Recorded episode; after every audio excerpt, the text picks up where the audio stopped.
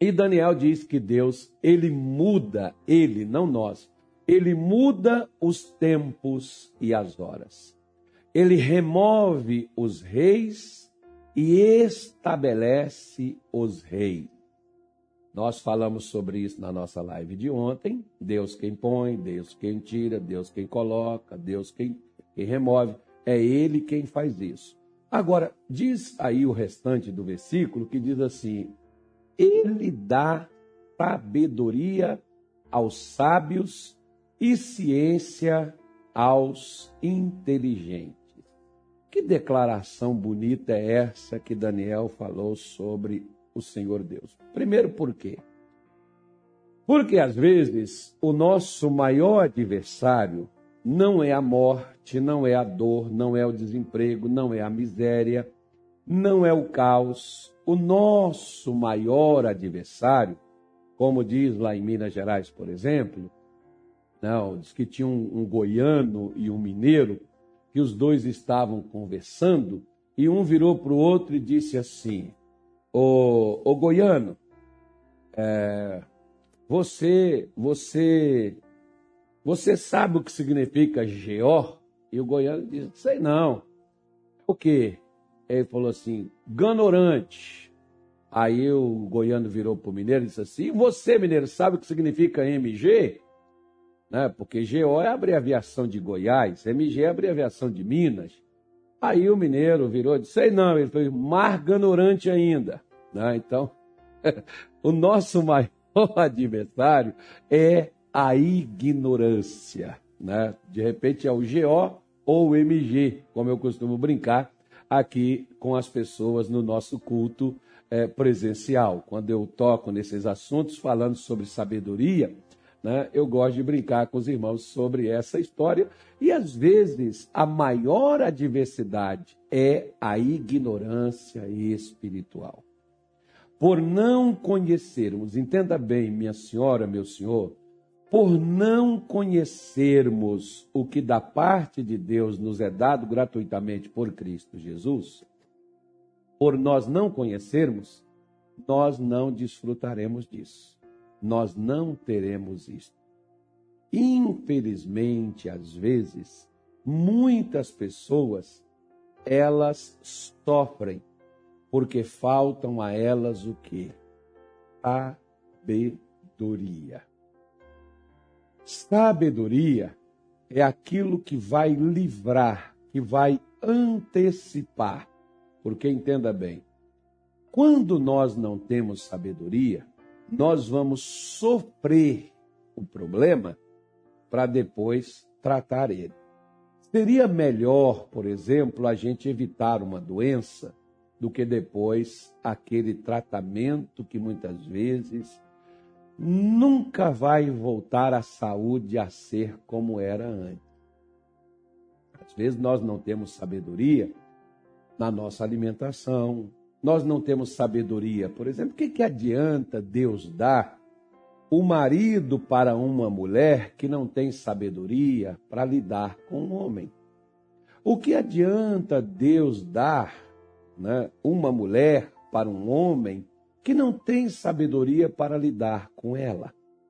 Ele vai perder ela, infelizmente, como muitas pessoas, elas colocam a culpa, não foi o diabo, pastor.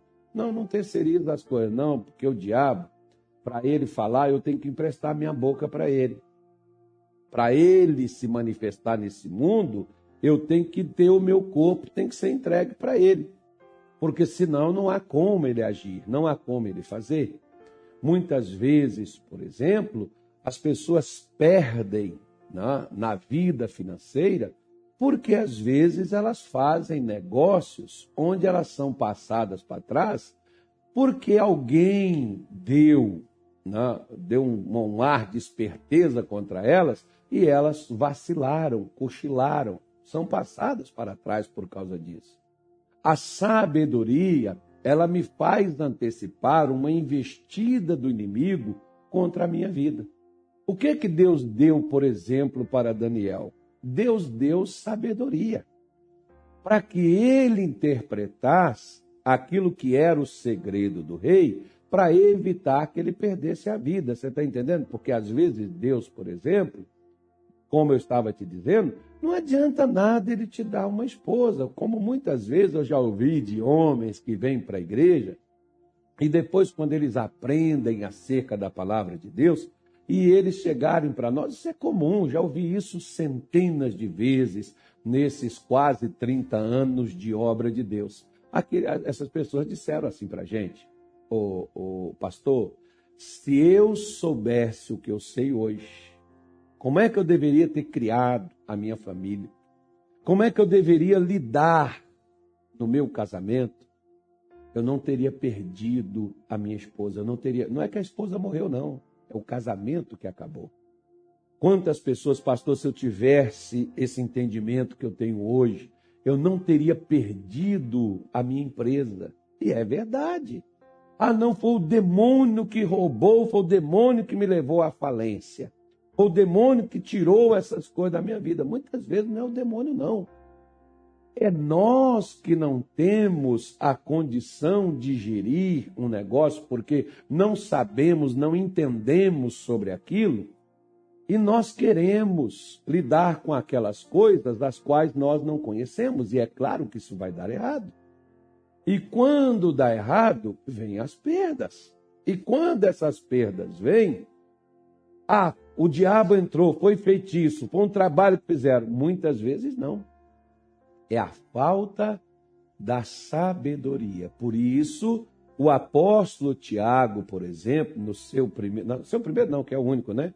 na sua primeira carta, ou sua única carta, lá no Novo Testamento, no capítulo de número 1, no versículo de número 6, Tiago diz assim: olha, Tiago está lá depois de Hebreus, ele diz assim.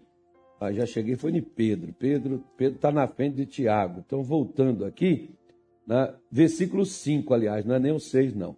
O versículo 5 ele diz assim: E se alguém ou algum tem falta de sabedoria, peça a Deus. De que sabedoria estou falando? Olha, nós temos, por exemplo, muitas pessoas que no nível secular elas são instruídas, mas no nível espiritual elas não entendem nada.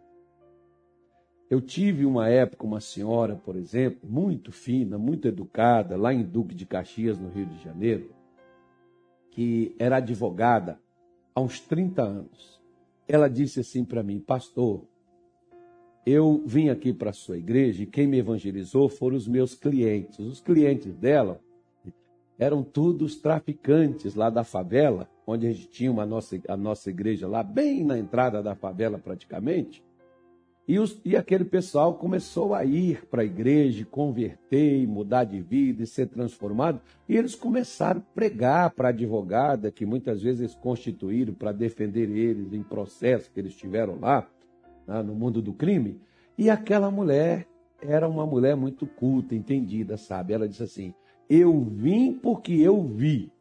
E ela foi, falou de uns 15 que estavam lá dentro da igreja, que eu nem sabia de onde que eles haviam vindo nem quem eles eram, e ela foi falando para mim: olha, aquele dali, aquele dali eu defendi, aquele dali eu defendi.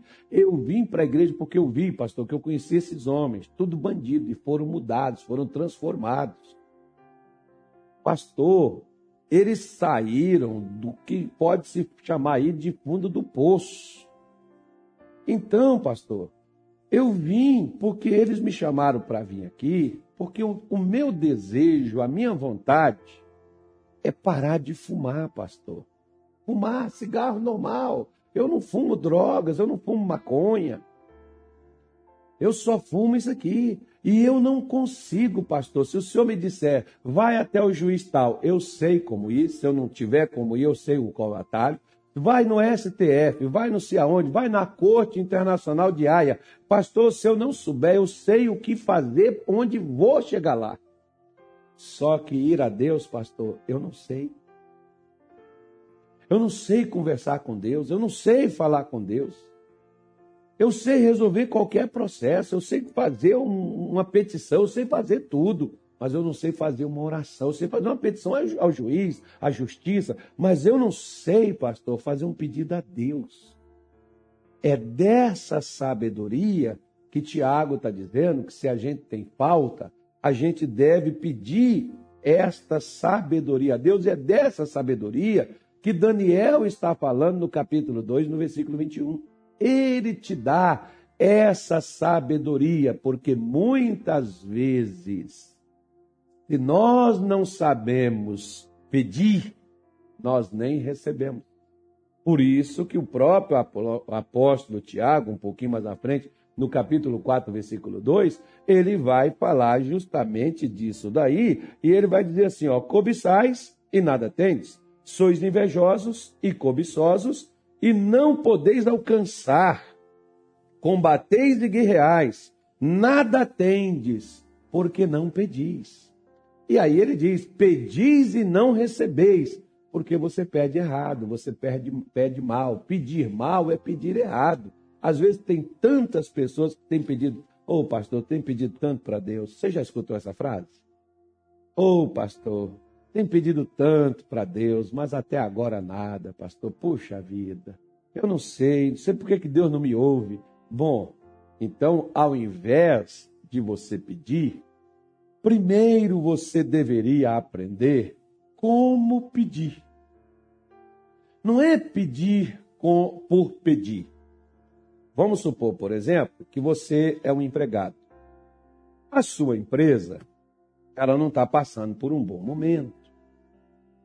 Você pode até ser um, um funcionário bem né, é, é, é, dedicado na sua empresa, mas a sua empresa não está passando por um bom momento. Mas você resolve ir ao seu patrão pedir um aumento. Essa é a hora de pedir aumento? Esse é o momento de você pedir aumento? Não, não é. Então, para que você vai pedir?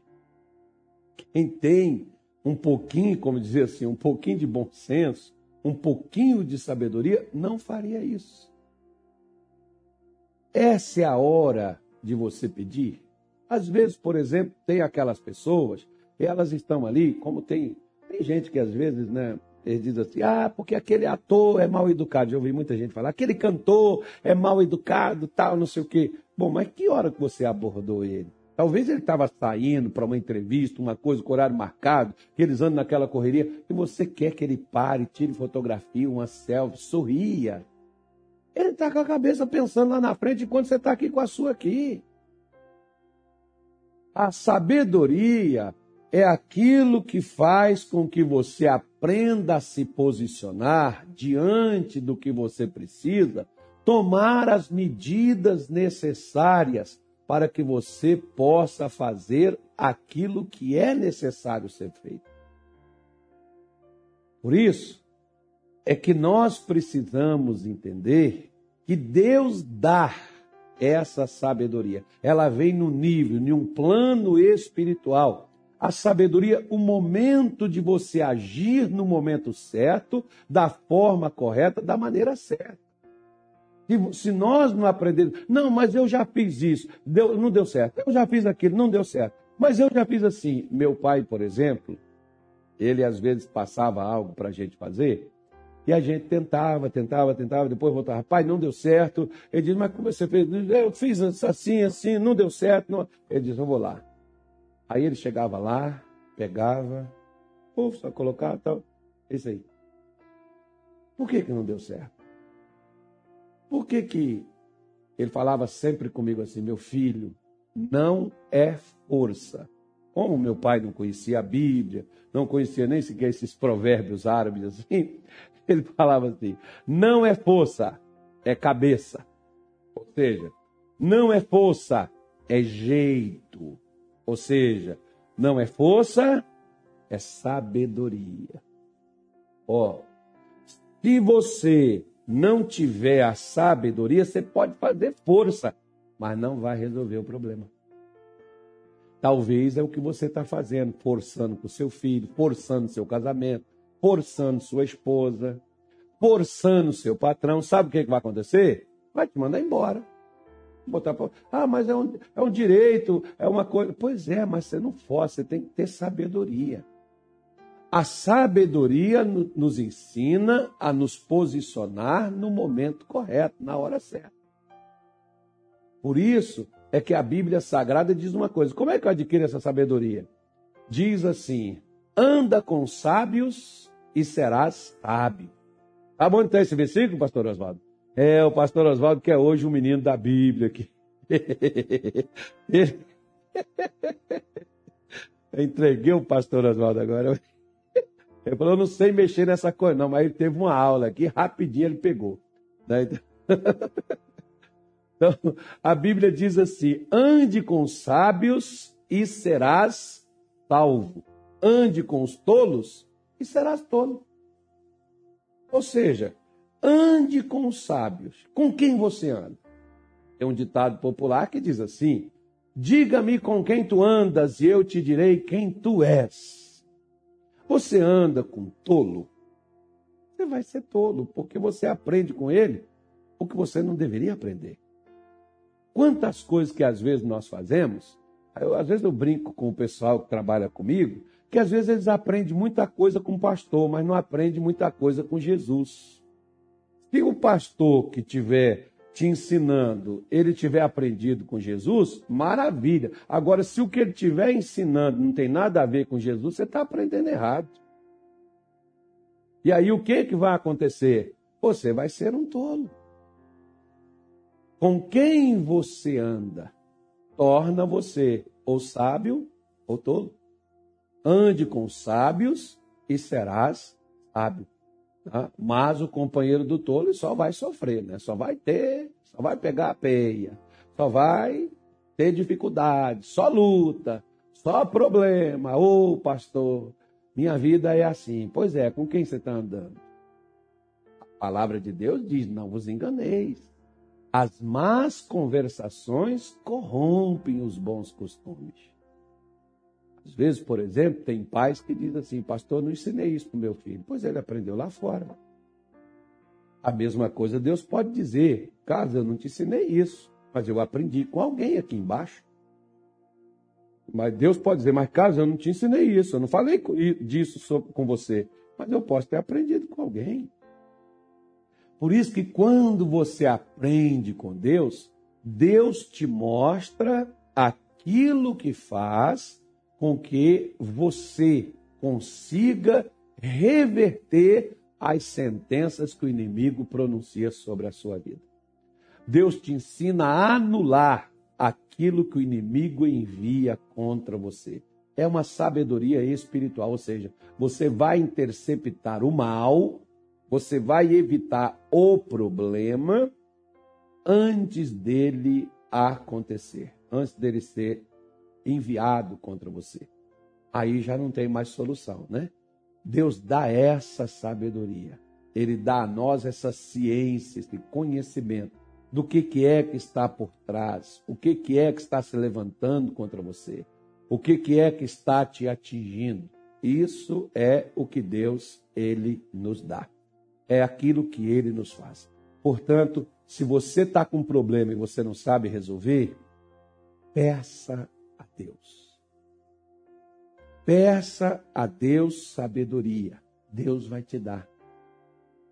Na hora que Deus te dá, você vai fazer e nem vai ter dificuldade e as coisas vão fluir naturalmente e você vai entender como meu pai muitas vezes dizia: não é força, meu filho, é jeito.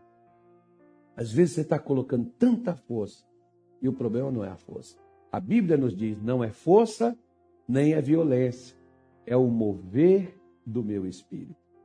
Quando o espírito move, quando a ação de Deus, quando a fé está em movimento, se mexe, as coisas acontecem naturalmente, você não precisa forçar.